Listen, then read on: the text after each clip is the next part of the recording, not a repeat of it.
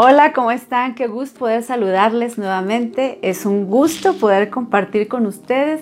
Quiero agradecerle al pastor Antonio Carrillo que pues tuvo a bien nuevamente invitarme a compartir con ustedes la palabra. Y pues para mí, como les he dicho siempre, es un privilegio. Vamos a orar. ¿Qué te parece si me acompañas a hacer una oración en este momento? Vamos a decirle, Padre Celestial, gracias por esta oportunidad de vida que nos das en este momento.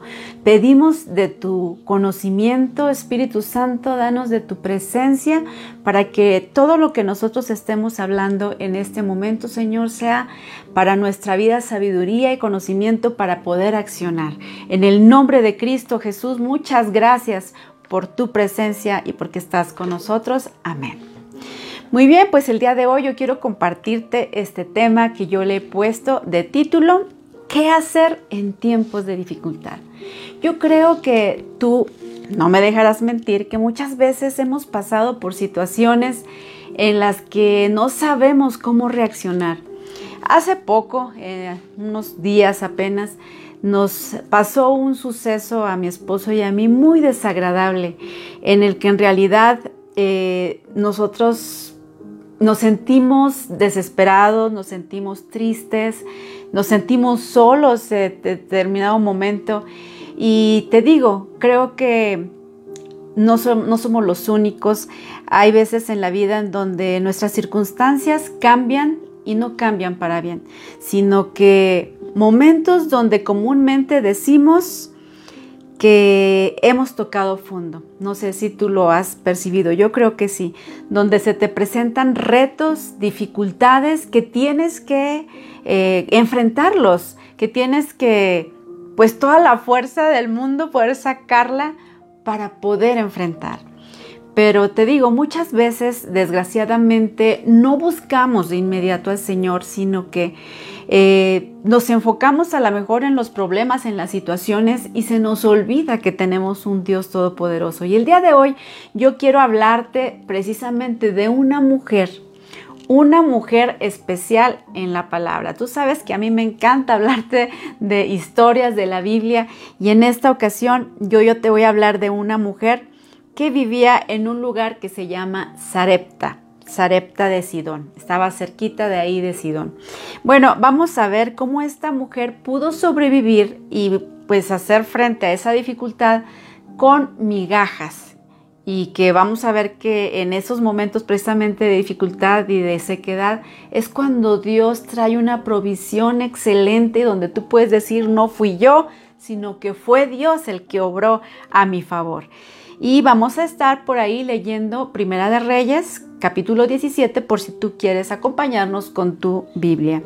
Bueno, pues eh, este pasaje nos habla precisamente de una mujer, una mujer que vivía en una ciudad antigua griega que estaba ubicada en medio del Mediterráneo.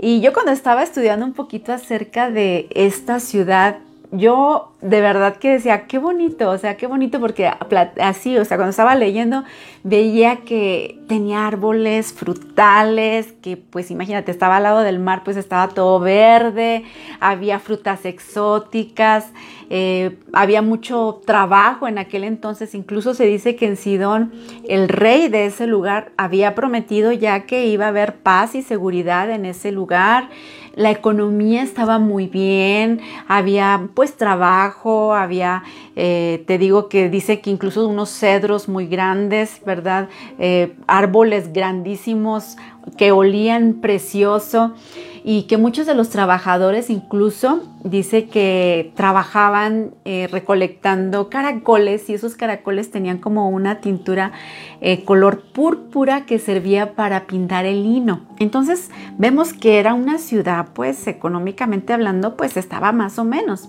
Y aquí es donde encontramos a esta mujer. Una mujer, me la imagino yo, pues bien casada ahí con su esposo, viviendo felices, tenían una casa, me imagino, muy bonita, tenían un hijo precioso al cual amaban y pues todo parecía que iba muy bien hasta que de repente pasó una tragedia. Como siempre en las historias hay algo que pasa, que nos hace que toquemos fondo y que tal vez toda nuestra eh, vida de repente cambia, ¿no? Y esta mujer así le pasó. ¿Qué pasó? Pues que se quedó sin esposo, se le murió su hombre, su amigo. Yo me imagino a esta mujer triste y decepcionada. No sabemos de qué murió, tal vez le dio un infarto, tal vez se murió de cáncer, tal vez en el puerto, no lo sabemos, pero lo que sí podemos eh, ser sensibles y compaginar con ella o entenderla más que nada a esta mujer es que se quedó sola.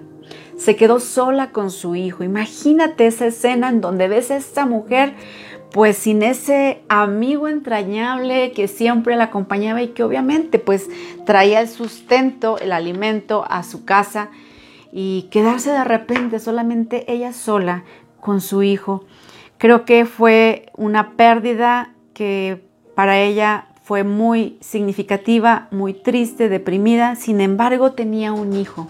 Ese hijo que le daba la motivación de seguir adelante, que le daba ese entusiasmo de seguir y decir, quiero trabajar para sacar adelante a mis hijos. Yo creo que, ¿qué no haríamos nosotros por un hijo? ella yo creo que se puso a trabajar porque te decía que era un lugar que aunque no era una ciudad muy importante, sin embargo, era una ciudad económicamente eh, fluida. Entonces esta mujer me imagino que se puso a trabajar en algo, a recolectar frutos, qué sé yo, y pues poco a poco pudo mantener a su hijo. Eh, de alguna manera nos platica la historia y lo vamos a ver un poquito más adelante que de repente dejó de llover por mucho tiempo y empezaron a secarse todos esos árboles tan, tan hermosos, toda esa vegetación empezó a ponerse de color gris. Empezó a decaer la economía porque la lluvia no llegaba. Esta mujer, pues imagínate, al no haber vegetación, al no haber, yo creo que hasta su trabajo perdió. Perdió su trabajo, no sabía de qué manera poder sustentar a su hijo, pero como siempre, ¿verdad? Las mamás hacemos lo imposible y ella yo creo que empezó a racionar toda su comida, la empezó a, apartar como para cada día. Tenía, me imagino, todavía le quedaban pues algunos vegetales, frutas, algo de agua, pero llegó el momento en el que se le terminó, se terminó todo, pero recordaba que todavía tenía algo de harina y tenía aceite y cada mañana me imagino que iba y agarraba un poco para eh, amasarlo y hacer cierto pan para darle de comer a su hijo. Y me imagino que aunque ella no era creyente, aunque era una mujer que no creía en Dios, me imagino que clamaba. A alguien debió haber clamado a esta mujer diciendo, por favor que haya lluvia, que se componga la situación, porque esto no me está gustando. Y cada día con su hijo se alimentaban, comían y así pasó hasta el momento en que una mañana se levantó como siempre para hacer la alimentación para ella y para su hijo, cuando de repente mete la mano en ese barril donde tenía la harina y que creen se encuentra con que toca fondo y se da cuenta que no tiene más, que tiene muy poquito y que le queda en el balde de aceite una muy pequeña cantidad. Ella yo creo que como pues si nosotros nos pusiéramos en su lugar, pues estaríamos tensos, estaríamos nerviosos, estaríamos tristes porque diríamos, no puedo hacer más. O sea, hasta aquí llegamos. Y esta mujer era su pensamiento, el poder hacer el último bocado para ella y para su hijo. En eso me imagino que llega su hijo y, y le dice, mamá, tengo hambre. Imagínate qué puede decir ella, o sea, no tenía el corazón de decirle a su hijo, sabes que ya no tenemos comida. Y ella lo único que le dice, permíteme, déjame ir a juntar unos leños para poder hacer la comida. Me imagino que ella se sale, sale afuera de su casa, sale a buscar esos leños, pero ella iba llorando. Ella iba con ese quebranto. No solamente había perdido a su esposo, no solamente se había quedado sin trabajo, sino que también en ese momento ya no tenía para darle a su hijo. O sea, era un sufrimiento que ella estaba padeciendo, no tenía nada que poder hacer. Entonces imagínate esta mujer cómo es que fue a buscar esos leños triste, tal vez llorando, y es precisamente aquí donde comienza nuestra historia. Es precisamente aquí en eh, Primera de Reyes que quiero leerte y empezar a hablarte un poquito más a fondo de lo que vivió esta mujer, que era una mujer viuda. Bueno, nos dice la palabra del Señor eh, en el verso 7, dice, sin embargo, poco después el arroyo se secó porque no había llovido en ninguna parte del reino. Luego el Señor dijo a Elías, vete a vivir a la aldea de Sarepta, que está cerca de la ciudad de Sidón. Yo le he ordenado a una viuda que te alimente. Elías se dirigió a Sarepta y cuando llegó a las puertas del pueblo, vio a una viuda juntando leña y le dijo, por favor, ¿podrías traerme un poco de agua en una taza? Mientras ella iba a buscarle el agua, la llamó y dijo, también tráeme un bocado de pan. Pero ella le respondió, le juro por el Señor su Dios que no tengo ni un pedazo de pan en la casa, solo me queda un puñito de harina en el frasco y un poquito de aceite en el fondo del jarro. Estaba juntando algo de leña para preparar una última comida, después mi hijo y yo nos dejaremos morir. Entonces Elías le dijo, no tengas miedo, sigue adelante y haz exactamente lo que acabas de decir, pero primero, cocina un poco de pan para mí. Luego con lo que te sobre, prepara la comida para ti y para tu hijo, pues el Señor Dios de Israel te dice, siempre habrá harina y aceite de oliva en tus recipientes hasta que el Señor mande lluvia y vuelvan a crecer los cultivos. Así que ella hizo lo que Elías le dijo y ella y su familia y Elías comieron durante muchos días. Siempre había suficiente harina y aceite de oliva en los recipientes, tal como el Señor lo había prometido por medio de Elías. Bueno, pues aquí volvemos a esta historia con esta mujer, esta mujer que te decía que salió llorando en la palabra de Dios tú te vas a encontrar mucha gente, muchos personajes que tocaron fondo. Esto no es nada anormal en la actualidad. Muchos de nosotros podemos identificarnos con esta mujer cuando nosotros hemos tocado fondo, hemos tocado ese momento de sequedad, de desierto, de desilusión, tal vez tu pareja te dejó, tal vez tienes un quebranto emocional, tal vez te quedaste sin trabajo, tal vez tus finanzas se terminaron, tal vez tus sueños que tú tenías fueron quebrantados.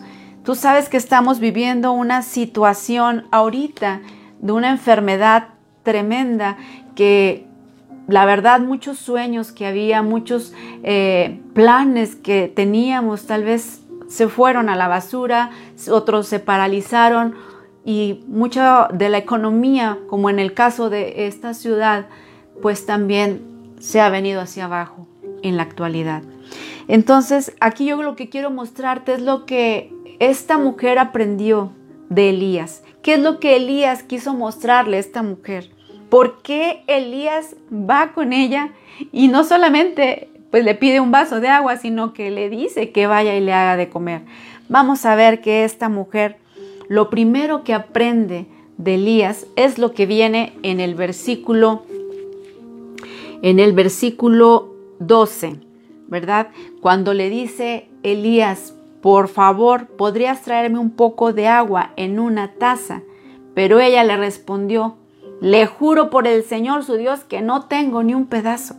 O sea, aquí vemos lo primero es que Elías quiere situar a esta mujer. Quiere que su perspectiva no esté más en una necesidad, porque esta mujer empieza a decirle ahí, así como en, la actualidad se dice, el de veras te lo juro, te lo juro que no tengo nada, no tengo nada. Esta mujer empezó a decir así, no tengo nada, solamente tengo poquito de harina y poquita este, aceite y, lo que iba a hacer es hacer de comer para mi hijo y para mí, y después de ahí nos íbamos a dejar morir. Pero Elías comienza a mostrarle una perspectiva diferente. Él quiere que ella tenga la perspectiva correcta, que deje de ver su problemita, que deje de ver lo grande de su problemita en ese momento y que empiece a ver la grandeza de Dios. ¿Por qué te lo digo? Porque Él le dice una palabra muy interesante y le dice una palabra muy poderosa. Le dice, no tengas miedo.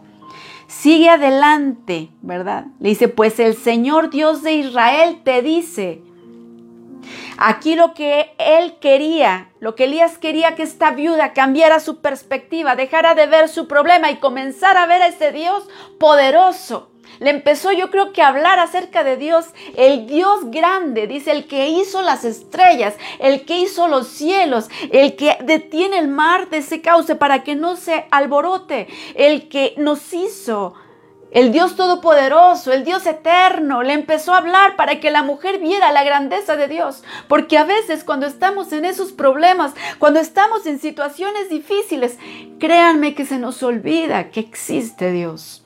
O a veces no se te olvida que existe Dios, pero se te olvida la grandeza de Dios, que Dios puede con ese problema. Y esta mujer así estaba, tan ensimismada en su problema que no podía ver más allá. Y Elías quiso enfocarla, quiso que su perspectiva fuera la correcta. Cuando nosotros nos encontramos en una dificultad, muchas veces somos tentados y empezamos a olvidar lo que Dios nos dijo en un momento de lucidez. Y empezamos a olvidarlo en medio de esa oscuridad y en medio de ese desierto. Por eso el primer consejo que yo quiero darte es enfócate en Dios. Pon tu mirada en el Señor, en el Todopoderoso. Empieza a confiar y a ver que Él puede con todo, que Él es todopoderoso y que Él es más grande que tu pequeño problema. Aunque nosotros veamos un gran problema, para Dios no hay nada imposible. Otra de las cosas que Elías quiso que viera esta mujer es que ordenara sus prioridades. Sí, porque si te fijas, Elías le pide agua y le pide también que le haga de comer, pero dice, hazme a mí primero. Hazme a mí primero. Acuérdate que Elías era tipo de Dios. Ahí le está diciendo, pon a Dios en primer lugar. Aquí vemos que esta mujer estaba eh, centrada en su dolor. Ella ya estaba rendida, ya había dicho, ya me voy a dejar morir. Ella veía solamente su dolor, su necesidad, sus deseos, sus expectativas. Y muchas veces así nos encontramos cuando pasamos por estas situaciones de escasez o estas situaciones difíciles, nos desenfocamos de Dios y empezamos a enfocarnos en el problema y nuestras prioridades están todas desacomodadas. La prioridad que Dios quiere para tu vida el día de hoy es que Dios sea el primer lugar en nuestra vida. Yo quiero preguntarte, en la mañana, cuando tú te levantas, ¿cuál es tu prioridad? ¿Qué es lo primero que tú buscas? ¿Tu celular? Para ver qué mensajes te llegaron, para ver qué es lo que dice el Face, o tu prioridad es ir al espejo a mirarte, a ver cómo estás, si amaneciste bien, o vas al baño, te lavas la cara para pronto irte a trabajar. ¿Cuál es tu prioridad cuando tú te levantas en tu acostar? ¿Qué es lo que ven tus hijos que tú haces como prioridad? ¿Estás orando por ellos? ¿Los bendices? Qué interesante aquí que nos habla no solamente de esta mujer, sino que nos habla que había un hijo y nos habla como esta mujer, ¿verdad? Al momento de ir a hacerle de comer, porque obedeció, ahorita vamos a ver que fue obediente, o sea, ¿Quién la estaba viendo? La estaba viendo su hijo. Estaba viendo que esta mujer estaba poniendo en primer lugar al profeta de Dios. Estaba poniendo en primer lugar al tipo que es Dios. Estábamos viendo que Elías es tipo de Dios. Entonces, qué impresionante, qué impactante que nosotros podamos tener a Dios en primer lugar y que nuestros hijos vean que cuando nos llega nuestro cheque, lo primero que hacemos que es empezar a pagar cuentas que debemos, que empezamos a usar el dinero, a derrocharlo, o vemos, ¿qué ven nuestros hijos? Que nuestra prioridad es separar lo de Dios para Él, lo que tú vas a compartir a otro. O sea, aquí es de lo que nos está hablando, de las prioridades en nuestra vida. La prioridad es que tú perdones. La prioridad es que dejes el resentimiento, que ya no lo estés cargando. La prioridad es obedecer lo que Dios dice. Eso es la prioridad. Entonces no solamente es que nosotros, como te decía, eh, veamos o nos enfoquemos, tengamos la perspectiva correcta y lo segundo, no solamente ordenar nuestras prioridades, sino también hacer lo que esta mujer hizo, que es ser obedientes. Esta mujer en el verso 9 eh, nos podemos dar cuenta que Dios le había dado una instrucción ya a esta mujer, a pesar de que esta mujer no era creyente. Fíjate lo que dice en el verso 9. Eh, dice, vete a vivir a la aldea de Sarepta, le está diciendo Dios a Elías, que está cerca de la ciudad de Sidón, y yo le he ordenado a una viuda de ahí que te alimente. ¿Te fijas? Ahí ya le había dado una orden a la viuda. ¿Cómo no lo sabemos? Tal vez ella estaba durmiendo y en un sueño Dios le habló, porque antes hablaba muchísimo a través de los sueños. Y esta mujer, sin embargo, con todo lo que estaba viviendo, con toda la situación eh, económica y más con la falta de comida, se le olvidó lo que Dios le había dicho. Aún yo creo que hasta la promesa venía por ahí, ya estaba dicha y esta mujer por toda la situación que estaba pasando se le olvidó. ¿Qué pasa con nosotros? Lo mismo que Dios nos ha dado sus promesas. Dios te ha dado la promesa de que tú eres sano. Dios te ha dado la promesa de que Él dará eh, justo juicio a aquellas personas que han estado contra ti. Y nosotros queremos vengarnos, nosotros queremos hacer las cosas y no es así. La palabra de Dios, Él ya no la dio, pero se nos olvida en los momentos de necesidad, en los momentos de escasez, de, escasez, de crisis económica, de enfermedad. Se nos olvidan las promesas de Dios como esta mujer.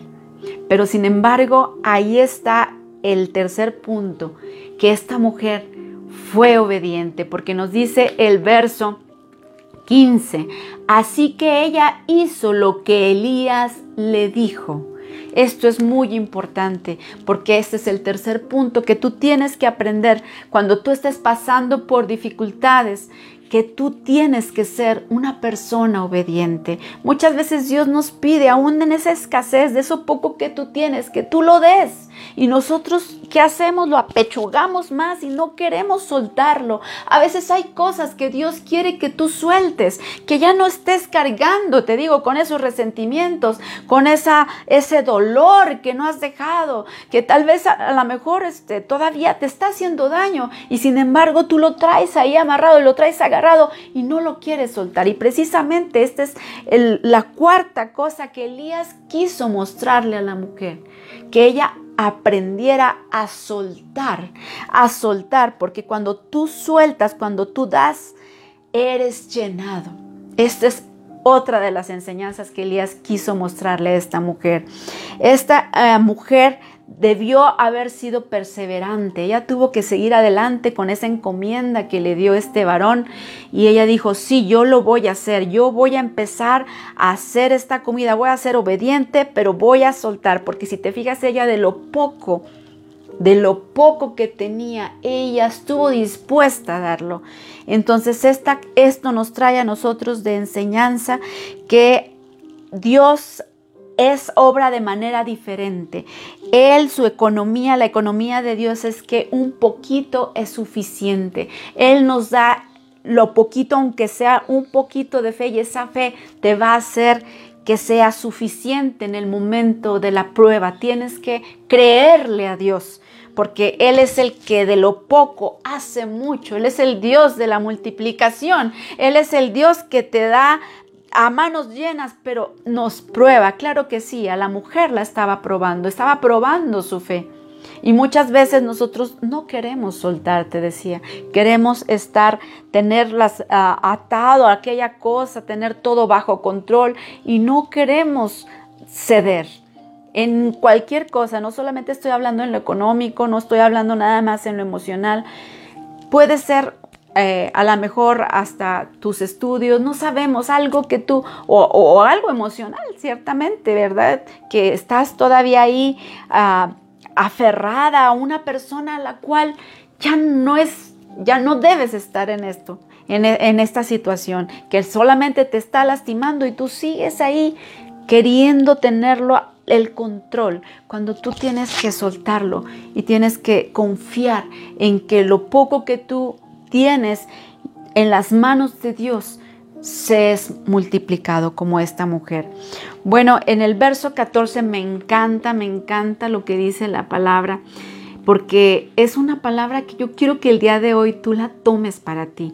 Dice la palabra del Señor a tu vida de manera profética, quiero que lo tomes. Dice, pues el Señor Dios de Israel te dice a ti, Siempre habrá harina y aceite de oliva en tus recipientes hasta que el Señor mande lluvia. Esto es una promesa y a mí me impacta la grandeza y el poder de su palabra porque nos habla tanta simbología que aún lo que está hablando aquí acerca de la harina y del aceite, fíjate bien, la harina en el Antiguo Testamento quería decir el pan de Dios, la presencia de Dios, y en el Nuevo Testamento la harina o el pan significa el pan quebrantado, que es el cuerpo quebrantado de Cristo. O sea, cuando nosotros tenemos a Cristo, tenemos todo. El aceite lo que simboliza es el Espíritu Santo, es la gracia, es la felicidad, es el gozo. Entonces cuando tú tienes a Dios en tu vida, cuando tienes a Cristo en tu vida, ¿verdad? Nada, de verdad, nada, nada te va a hacer falta. O sea, ya eres llena, eres lleno porque Cristo está viviendo en ti. Entonces aquí vemos pues que esta palabra es una palabra profética para tu vida porque dice hasta que el Señor mande lluvia. ¿Qué quiere decir esto? Que Él nos va a traer tiempos de refrigerio, que este tiempo que estás viviendo, que estamos viviendo y que se nos ha hecho ya como toda una vida, no va a ser eterno. Tiene un principio y tiene un final pero llegarán tiempos mejores. Dios promete traer su lluvia. Y quiero leerte en Hechos 3:20 lo que dice. Dice, entonces de la presencia del Señor vendrán tiempos de refrigerio. Yo quiero decirte que eso que estás viviendo tú, eso que estás viviendo, esa situación, tal vez te quedaste sin trabajo, como te decía, económicamente, estás quebrado, tal vez te encuentras en el momento más difícil en el que, como esta mujer, mejor quería morirse. Pero quiero decirte que Dios tiene la respuesta para tu vida, que Dios va a traer tiempos de refrigerio. Cree, por favor, porque la palabra de Dios no miente, la palabra de Dios es verdadera, la palabra de Dios es fiel. Jesús es más grande que cualquier situación. Fíjate cómo esta a mujer aprendió y vio la grandeza del Señor. Vio cuando ella obedeció, porque acuérdate que Dios quiere ser el número uno en nuestra vida. Y ahorita acabo de recordar un pasaje en Isaías 44, 6 que nos dice que Él es el primero. Fíjate, dice, esto dice el Señor, el Rey y Redentor de Israel, el Señor de los ejércitos celestiales. Yo soy el primero. Qué impactante que esta mujer aprendió todos estos puntos que Elías quiso que ella conociera. Ella se enfocó, como tú y yo debemos enfocarnos en tiempos de necesidad. Ella acomodó sus prioridades, puso a Dios en primer lugar. Vemos que también ella este, obedeció como lo vimos también que ella obedeció a pesar de que tenía muy poco, ella obedeció y también por último ella cedió, ella estuvo dispuesta a dar. Cuando no tenía nada, soltó aquello para poder recibir. Y nosotros eso es lo que Dios nos está pidiendo. Pero fíjate cómo no solamente llegará a tu casa esa bendición que veíamos aquí, que no faltará en tu casa el pan y el aceite, sino que también, aunque no, no vamos a leer lo que dice la palabra, pero te lo dejo de tarea, en el capítulo 17 nos habla que se le murió el hijo a esta mujer. ¿Cómo? Sí, después de todo lo que había estado pasando, se le muere el hijo. Pero cuando pones a Dios en primer lugar, ¿qué es lo que pasa? Que Dios también te trae sanidad. Y aquí vemos que Elías oró por su hijo y fue resucitado. ¿Qué nos habla la palabra acerca de esto? Bueno, pues que si con este tiempo que estamos pasando tú tenías sueños, tenías proyectos que se han muerto, quiero decirte que Dios sopla sobre ellos, sobre esos sueños que se quedaron estancados y no te desanimes porque los va a hacer que resuciten. Así como pasó con el niño de esta mujer, que Elías oró y resucitó este niño, así será con tus sueños, así será con tus proyectos que tú tenías. No sientas que todo ha acabado, ni pienses que este tramo que estamos viviendo va a ser eterno. No, tiene un fin porque vendrán tiempos de refrigerio, vendrán tiempos en el que el Señor tú verás la bendición, pero debemos ser obedientes, debemos poner nuestras prioridades, acomodarlas, que tus hijos vean que tú pones a Dios como Sí, eh, te seguía diciendo que eh, hay que poner a Dios en primer lugar, hay que poner nosotros a, a, Dios como el principal en todo lo que hacemos, que tus hijos vean que tú buscas a Dios primero.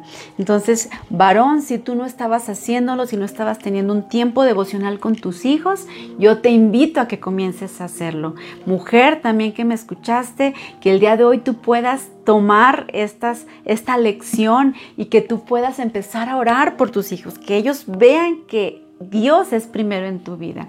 ¿Qué te parece si hacemos una oración para poder concluir con esta con este tema y pues me dio mucho gusto compartirte y de verdad no pierdas la fe. Esto que estás pasando es temporal, pero hay una eternidad preciosa que Dios nos está preparando para todos nosotros. Entonces, el día de hoy, ¿qué te parece si me acompañas a hacer una oración? Padre, te damos gracias, Señor. En este momento, Dios, pedimos, Señor, que nos ubiques, que nos hagas ver, Señor, que la situación que estamos pasando, Señor, por muy difícil que nos parezca, que nos ubiques, que nos enfoques, que nuestro enfoque sea en el Dios Todopoderoso que eres tú. Que ese sea nuestro enfoque, que tú el día de hoy puedas acomodar nuestras prioridades. No es nuestro trabajo lo primero. Lo primero es Dios. Lo primero eres tú, Señor. Enséñanos que nuestra prioridad al despertar seas tú y que nuestros hijos puedan verlo. En esta hora pedimos también para que nos ayudes a ser personas obedientes, que cuando tú ya nos has hablado de tu palabra en tiempos, Señor, donde hay lucidez, Padre, que no olvidemos en momentos de sequedad o de oscuridad la palabra que tú nos has hablado, que seamos obedientes y creamos y tengamos fe. También en este momento, Señor, yo te pido, Señor, que nos enseñes a que a poder creer, Señor, en lo que tú nos das, que aún lo pequeño, lo muy poco que tengamos, Señor, sabemos que tú lo multiplicas, que tú lo bendices, Señor, y que vendrán, como dice tu palabra, tiempos de refrigerio, tiempo en el que todo esto que estamos pasando va a terminar, Señor, y que vendrá esa lluvia que va a traer ese nuevo ánimo, ese aliento, Señor, aún, Señor, resucitando esos sueños, ese ministerio que estaba tal vez ahí olvidado, muerto. Padre, tú tienes el poder para resucitarlo. Padre, en el nombre de Jesús, bendice a cada vida que está en este momento escuchando, que el día de hoy, Padre Santo, entregue su corazón a ti, Señor, y que decida, Señor, que seas tú el único Rey y Salvador de su vida. En el nombre de Cristo Jesús. Amén. Qué gusto que nos hayas acompañado. De verdad para mí, como siempre, será un privilegio estar con ustedes. Dios les bendiga y hasta la próxima.